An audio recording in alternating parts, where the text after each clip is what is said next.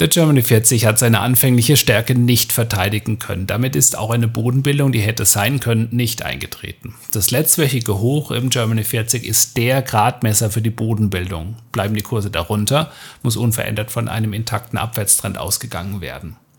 Die USA erleben eine katastrophale Auktion von Staatsanleihen mit einer 30-jährigen Laufzeit. Ein Renditesprung bei Anleihen und ein Kursrutsch bei Aktien folgte prompt und zeigt, wie empfindlich das Thema Renditen für die Märkte ist. Als wäre der in einer Woche erneut drohende Shutdown nicht schon genug, war die Nachfrage nach amerikanischen Langläufern gestern so mau wie zuletzt Dezember 2021 und das, obwohl die Renditen damals nur 1,8% betrugen und nicht 4,7% wie aktuell. Vielen war wohl eine Rendite von 5,1% noch lieber, wie sie Anfang November gehandelt wurde. Außerdem gab es einen Hackerangriff auf eine chinesische Bank, die normalerweise an den Auktionen beteiligt ist.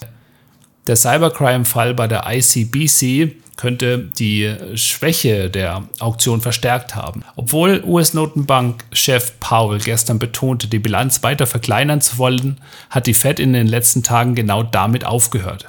Offenbar treibt die Fed einen Rückgang ihrer Repo-Geschäfte und ein Absinken der Bareinlagen bei Geschäftsbanken um. Das Hauptproblem bei Anleihen im Moment ist, wer das ganze Angebot aufnehmen soll. Wenn alle gleichzeitig verkaufen, dann ist der nächste Renditesprung schon fast vorprogrammiert. Daher scheint die Fed im Moment gegen ihre eigenen Prinzipien zu verstoßen, um den Markt kurzfristig nicht mit neuem Angebot an Staatsanleihen zu überladen. Das hilft im Moment, die Renditen etwas zu drücken und Ruhe in den Bondmarkt zu bringen.